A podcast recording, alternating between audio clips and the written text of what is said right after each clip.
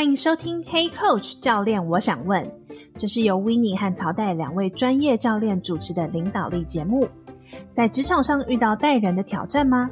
要如何激励团队提升向心力？有什么你想问，不知道要问谁的，都欢迎跟我们说。我们会提供实用的领导方法和技巧，也会邀请来宾分享他们的故事。让我们开始吧。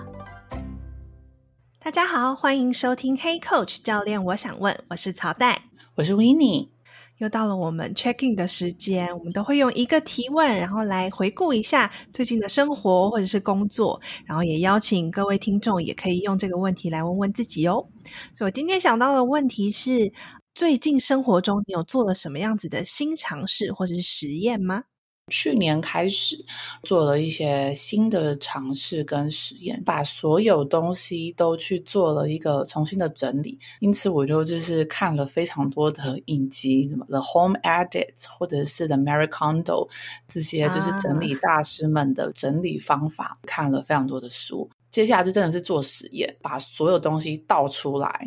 然后一个一个检查。那因为很多东西其实不是我的，所以我还要跟我先生做沟通。那因为他的习惯比较是那种想要把东西留下来的人，那我就必须要多跟他沟通，是为什么你需要留这些东西呢？它对你的意义是什么？有没有 spark joy？有没有让你感觉怦然心动？没错，像我老公可能有就是一百件的 T-shirt，然后我就说，你觉得哪一件你有怦然心动的感觉？他就说每一件都有。那我就必须要去跟他沟通对话。然后最后我们达到的共识就是说，哪些可以留着，可能留了五十件，然后哪些我们就真的是让他去到可以支持更多人的地方，将这些东西啊重新归类，或者是去重新思考，我们为什么需要留这些东西在我们的生活当中，它的意义是什么？所以我觉得对我跟他都是一个重新的尝试跟实验。做完这件事情之后，发现是。当你的家里东西变得比较少，然后或是变得比较整洁的时候，其实你的心情每一天也相对的会比较平稳。所以我觉得这就是一个我们现在的新的尝试跟实验。听起来这实验还蛮成功的。对，我觉得我现在还蛮喜欢，而且我们现在已经培养成，你现在使用完，然后结束之后，你就立马收起来。可能过去会因为说啊，没关系，我再等一下好了。那我们现在都没有等一下了，电锅用完就立马整理起来放到柜子里，一点点的那五六分钟，其实心中的那个拖延感会减少很多。嗯，也养成小朋友的这种收东西的习惯。一开始可能会比较辛苦，可是其实大家只要建立好了这个习惯之后，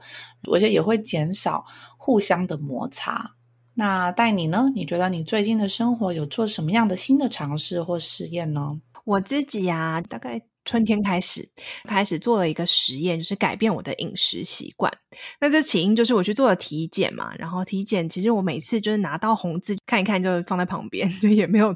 也没有特别理它。但是呢，就今年就想说，哇，好，要来看一看有什么方式可以做一些调整跟改变。尤其是我在外面上课，常常要站一整天，其实对身体的那个负担，我觉得是蛮大的。所以我看到说，哦，这个体检出来内脏脂肪过高，我要怎么样去调整，让我到一个比较健康的状态，就去找了营养师咨询，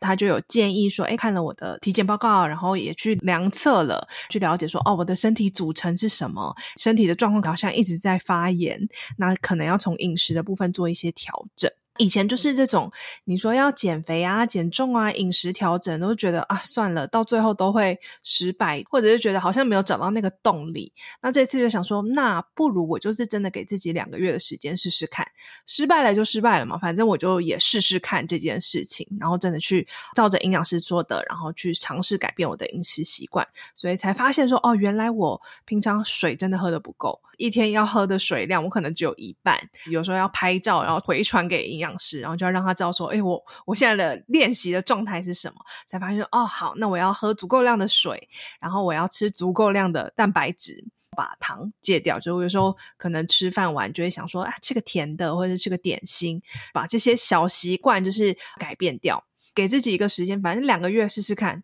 应该两个月我是可以做这件事情的。结果我觉得还蛮蛮不错的，可能到第二周、第三周我就还蛮有感觉。以前可能晚上吃完饭就会觉得好累哦，就觉得好像快要睡着了。改变了这个饮食比例跟组成之后，发现说，哎，身体好像比较轻一点，然后心情也比较好一点，觉得好像对身体的负担没有那么大。我我很少在那个 social media po 照片了，但是最近的照片可能就是三层下巴变双下巴，自己感觉还不错。然后我觉得这个尝试也是，你现在已经过了几个月了，我觉得我还在持续这样子的一个饮食习惯。既然有一些效果，我就继续尝试下去，看看会发生什么事。就我看到的是，就是你愿意给自己一段时间去尝试，然后就算你觉得失败了也没关系。然后我看到一个还有很大的差别是你的。动力已经大于就是你原本的那个害怕的这件事情，嗯、或你感到开心，期待那个双下巴变成那个 单下巴。跟了我这么久，我觉得有点难。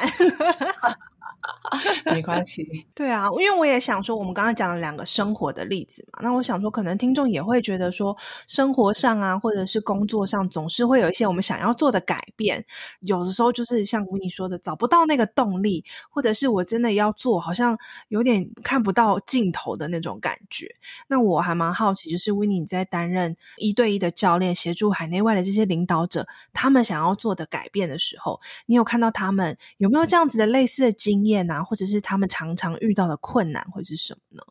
这是包含我自己，就是我自己其实过去也有这样子的一个特质。我们可能身处在大环境啊、大家庭啊，就会培养成一个叫做讨好型的人格 （pleaser） 的心态，嗯，就是你永远都会将别人的事情放在你自己前面。对，永远你的 priority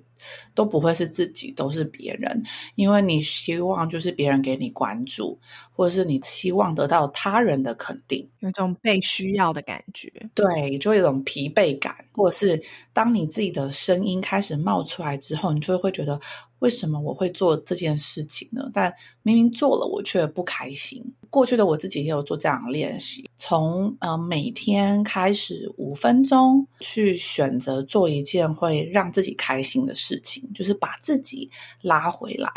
然后从每天的五分钟开始练习了之后，其实。会蛮开心，虽然只有五分钟，可是是有那个意识会开启那个开关。久而久之，更长就是会发现，其实我需要的关注，并不是他人给我的关注而已，还有我自己给我自己的滋养跟爱自己的方式，会减少就是去对于生活或是这个世界或是他人的抱怨，因为你会发现过去你是。总是把你的选择权放在别人身上，但现在是你是把自己的选择权拿回来。有许多人在执行的时候有蛮多的困难，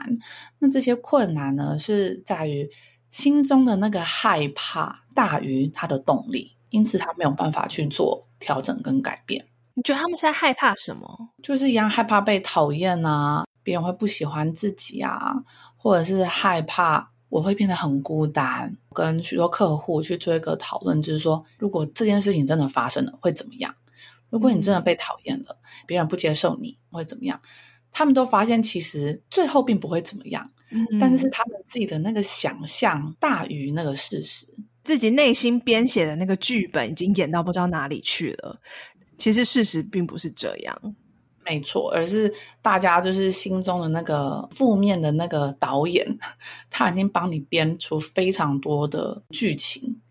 但如果你回归看事实的时候，他可能并不然。但如果把那个困难讲开了，他就会增加多点信心，好像没有那么的糟，因为他会发现，其实真的爱他的人还是爱他。听到这么多的领导者。他们遇到的挑战，很多时候我们会觉得说啊，是不是商业策略啊，或者是他在这个工作上要怎么样去晋升啊？他可能在遇到这些问题，但很多时候主题都是回到自己，我要怎么去关照自己，或者是领导自己？因为我们把自己关注好，自己调整到一个好的状态的时候，我才有那个能量可以去带动我的团对。这个就是我们今天想要聊的一个主题，不管是个人的改变，或是到团队层面，或是到组织实验这件事情，可以对我们在面对改变、面对新的事物，可以有什么样子的不同影响？就想到我们过去这十几年啊，可能如果大家常常看一些商业的这个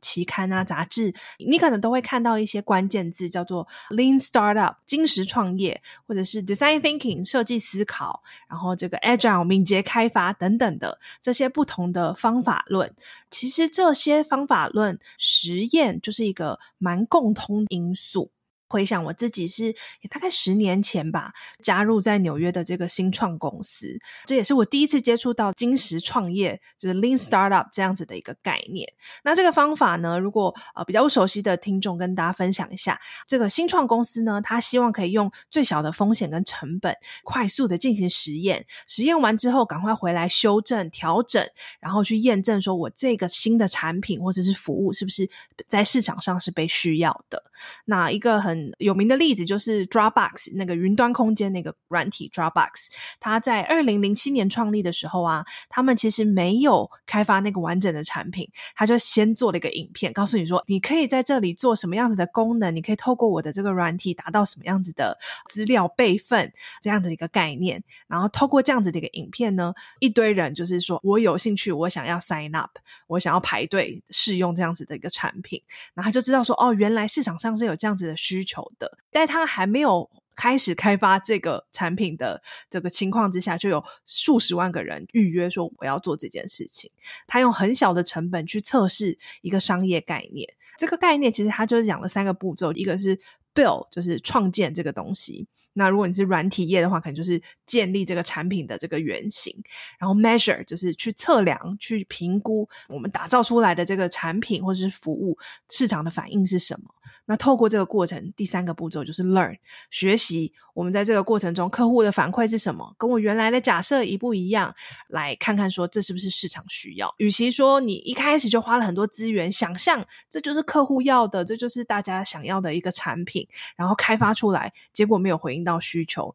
用这个 Lean Startup 精实创业的这种方式，其实是可以更快速的协助你找到解决方案的。我觉得这就是我们最近大家还蛮常看到的那个募资活动，在网络上你会看到很多人发出、嗯、哦，我有一个新产品，有兴趣的人可以来募资。那我觉得也是在这个过程当中，在还没真的完成开发出这个产品的时候，先了解客户的想法，或是有多少人的需求，然后再去做一个更完美的调整。然后我也想分享一下，其实我们就是我跟朝代的这个合作，还有我们 Hey Coach 的诞生，本身也是一个 Lean Startup 的一个概念，就是 Build, Measure and Learn，就是透过不断的创建，嗯、然后评估跟学习的过程。就其实我们两个人是在一堂行动学习 （action learning） 的课程上认识的。然后我们上完那堂课之后呢，就觉得说，哎，我们希望将这个所学习到的知识技巧可以有时间运用。但那个时候刚好是 COVID 的时间，所以台湾也都没有办法有实体的见面嘛，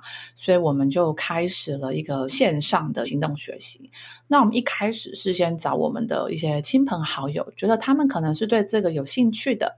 我们就先开始进行，然后跟他们的合作得到了回馈，觉得诶，这是一个对大家有用的呃方式，所以我们就开始进行了这种五周的连续的线上行动学习的 group，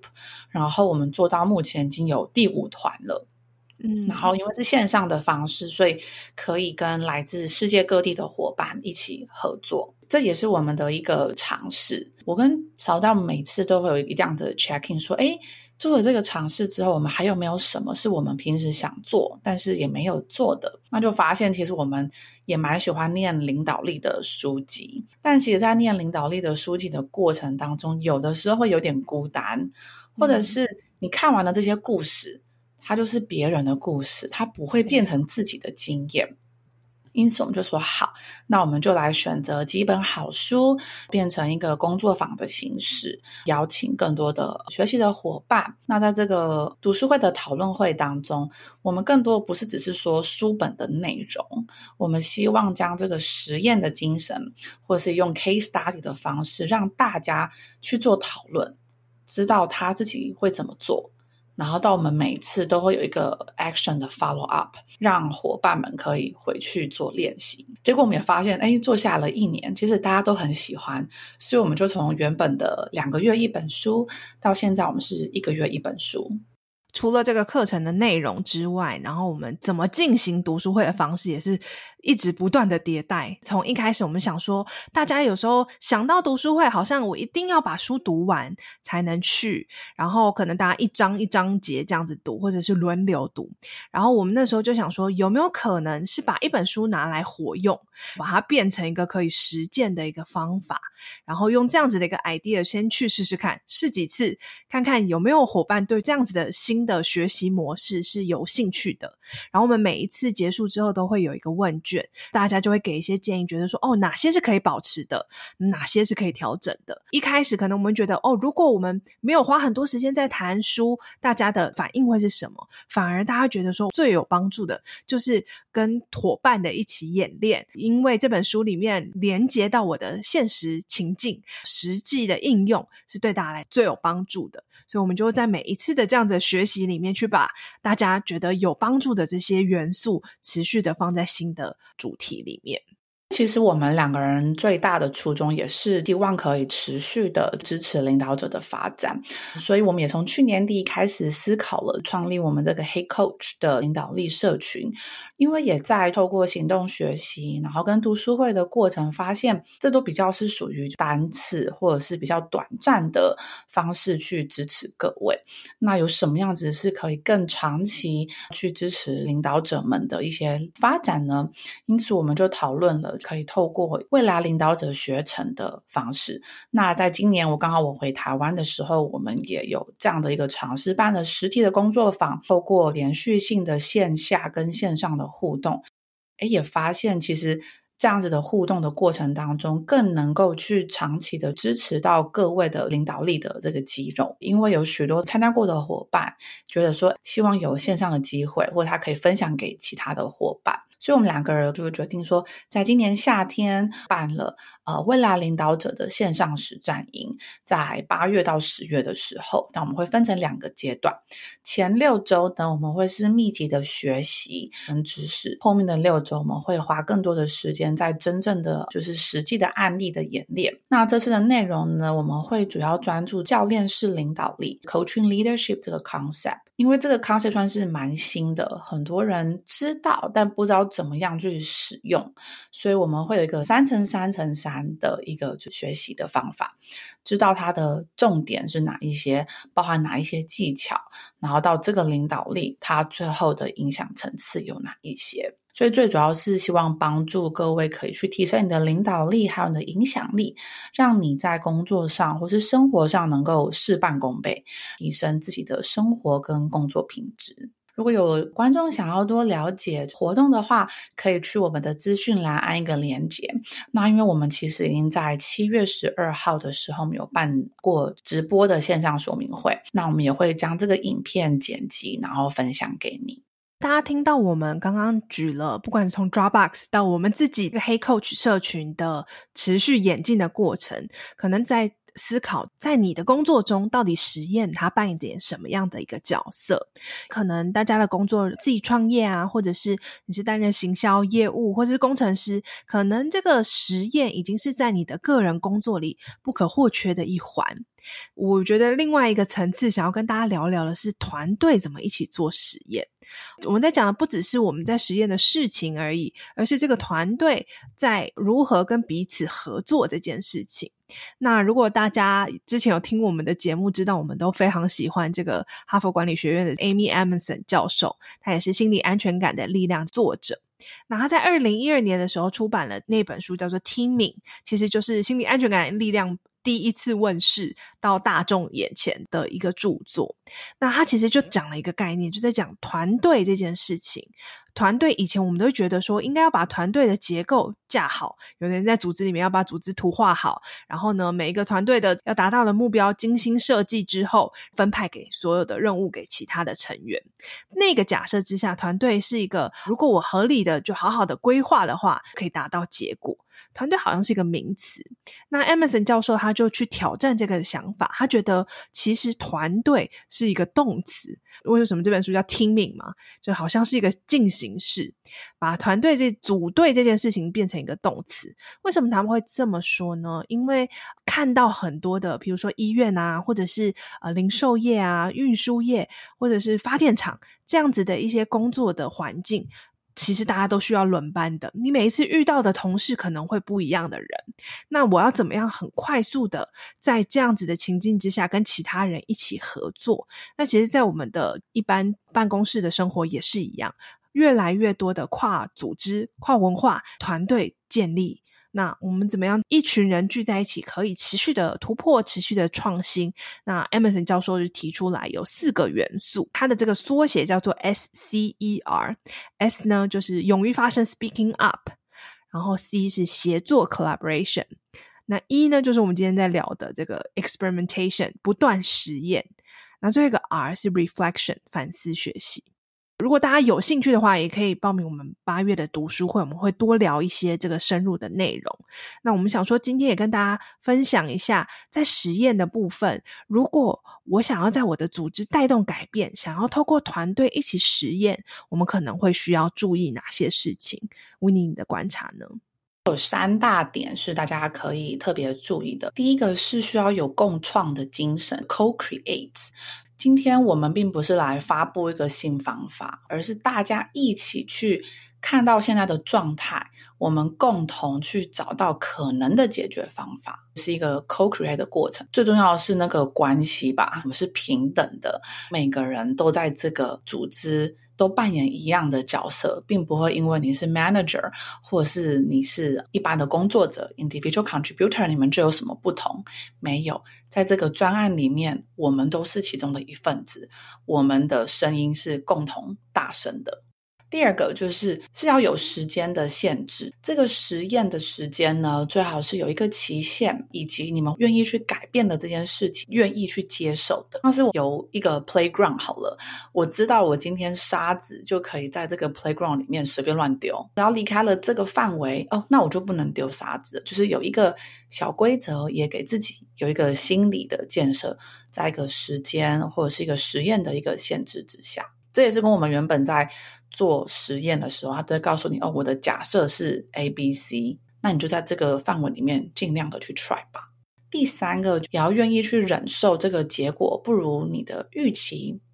然后你也要不断的去学习跟反思。呃，在这个过程当中，每一个失败，每一个不同样的结果，或是一个新的发现，它都是一个学习的过程。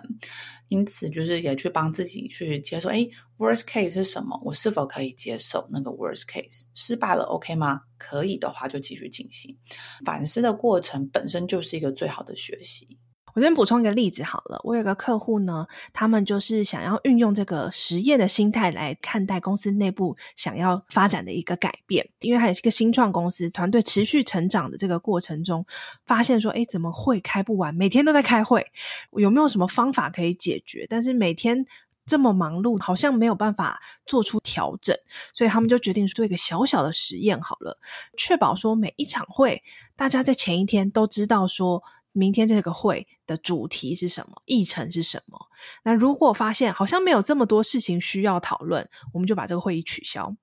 啊。如果这个议程时间排起来，其实不需要用到两个小时，我们就提早结束。所以他们就开始做这样子的实验，然后在他们的组织里面去运作。那一开始大家觉得哦，好像有点不太习惯，觉得好像啊要提早一天。分享这个议程好像有点难，但是有些团队呢就开始试了，他们就觉得说，诶，好像开始有把时间给存起来了，就把时间还给大家可以去做其他的事情，然后他们就把这个经验跟其他的团队分享，那大家觉得说，诶，既然这个团队可行，那我们也来持续的尝试看看，在养成的那个习惯之后，结果就是大家不会等到。会议才来做平时的沟通。为什么会会开这么多？是觉得有一个假设是，只有开会的时候我才能收集其他人的想法或是意见。透过这样子的实验，大家发现，其实我们平常用一些这种协作软体啊，或是专案管理的软体，让每个人都知道专案的进度，可以提升我们的效率的。这个团队在思考，我怎么样去有做实验，知道说这个是接下来这一段时间在做的事情，然后我最后有在过程中持续的去反思，然后调整我的做法。所以这个呢，就跟大家分享，如果你想要尝试的话，你也可以用这样的方式跟这个结构来试试看。他花的时间没有太多，但是他相对能够带给团队的效益是很高的。然后我看到，其实最重要的是在会议之前，我们就先达到我们这个会议的共识，然后愿意不断的去重新讨论。诶，我们每一次的共识还是一样的吗？或是我们有需要调整我们开会的模式？那我也想问大家说，就是。有没有一些什么样的方法是让这些充满未知的实验没有让人这么却步的？很多时候我们不敢做实验，是因为那个害怕大于动力。所以有什么样的方式是可以让大家增加那个愿意的程度吗？嗯，我觉得有一个可能很反直觉的一个做法，大家可以参考看看。啊，应该说，我们通常在专案进行呢，最后都会有个检讨会议。但是呢，我们这个反直觉的方法，就是把这个我们本来叫做 after action review，就是在事情都发生之后，我们一起来回顾，然后把这个会议提到最前面，叫做 before action review。所以在这个专案启动之前，我们就先讨论说，我们可能会怎么失败。什么样的情况可能会让我们走偏？哦，可能会让我们这个专案遇到什么样子的挑战或者是阻碍？什么地方有可能会出错，会影响到我们的时程啊、成本？先去发想这些可能大家都在害怕的事情，有点像是直面这些事情。当我有一个盘点，这些风险都呃列出来之后，就像刚刚一开始维尼讲的，当我知道，诶，这些害怕好像。也没有那么恐怖，最糟会发生什么事？那我已经知道我有办法可以去应应，那我就不会陷入担心害怕，然后遇到变化却无法有效回应的这样子的一个一个状态之下。所以这个是大家可以尝试看看的，在你的专案都还没开始之前，就先讨论我们可能会如何失败。但是透过这样子的过程，可以去盘点所有的风险，然后去找到应应的做法跟措施。让失败没有那么让人害怕。重点是大家愿意开始去面对那个害怕，把它说出来之后，其实就会发现，如果是我可以承担的，因此也就没有这么害怕。所以大家可以在生活当中或者是工作当中都在做一些这个尝试。那其实它还有其他的方法，我们都会在读书会里面再去一一的跟大家介绍。因此，如果你对于就是心理安全感，或者是建立团队听命这件事情有兴趣的话，欢迎大家可以到八月十九号的这个读书会工作坊的连接，那带领你一起去看看，哎，我如何掌握这个组队的四大支柱。以及，如果就是你对于呃未来领导者实战营有兴趣的伙伴，也一样可以在资讯栏看到说明会的呃影片连接，或是你有任何的疑问或是回馈的话，也很欢迎大家让我们知道，因为你的回馈也都是我们一个学习、实验跟再次创造的过程。所以听到这边，不知道大家这个礼拜有想要做什么样子的新尝试或者是实验吗？那如果你喜欢这一集的内容，欢迎在 Apple Podcast、Spotify 或是这一集的节目叙述中的连接帮我们评分留言，让我们知道你的想法或想问的问题，我们就有机会在节目中回应你的提问哦。除了 Podcast 之外，Hey Coach 每个月都会有线上的国际领导者读书会工作坊。今年夏天也有专门为领导者设计的线上实战营，邀请你和 Hey Coach 的跨国人才一起共学，成为自信勇敢的领导者，共创更美好的职场环境。记得订阅我们的电子报，追踪我们的 Instagram、Facebook 和 LinkedIn，就可以收到最新消息哦。那我们今天就到这边喽，拜拜！我们下周见，拜拜。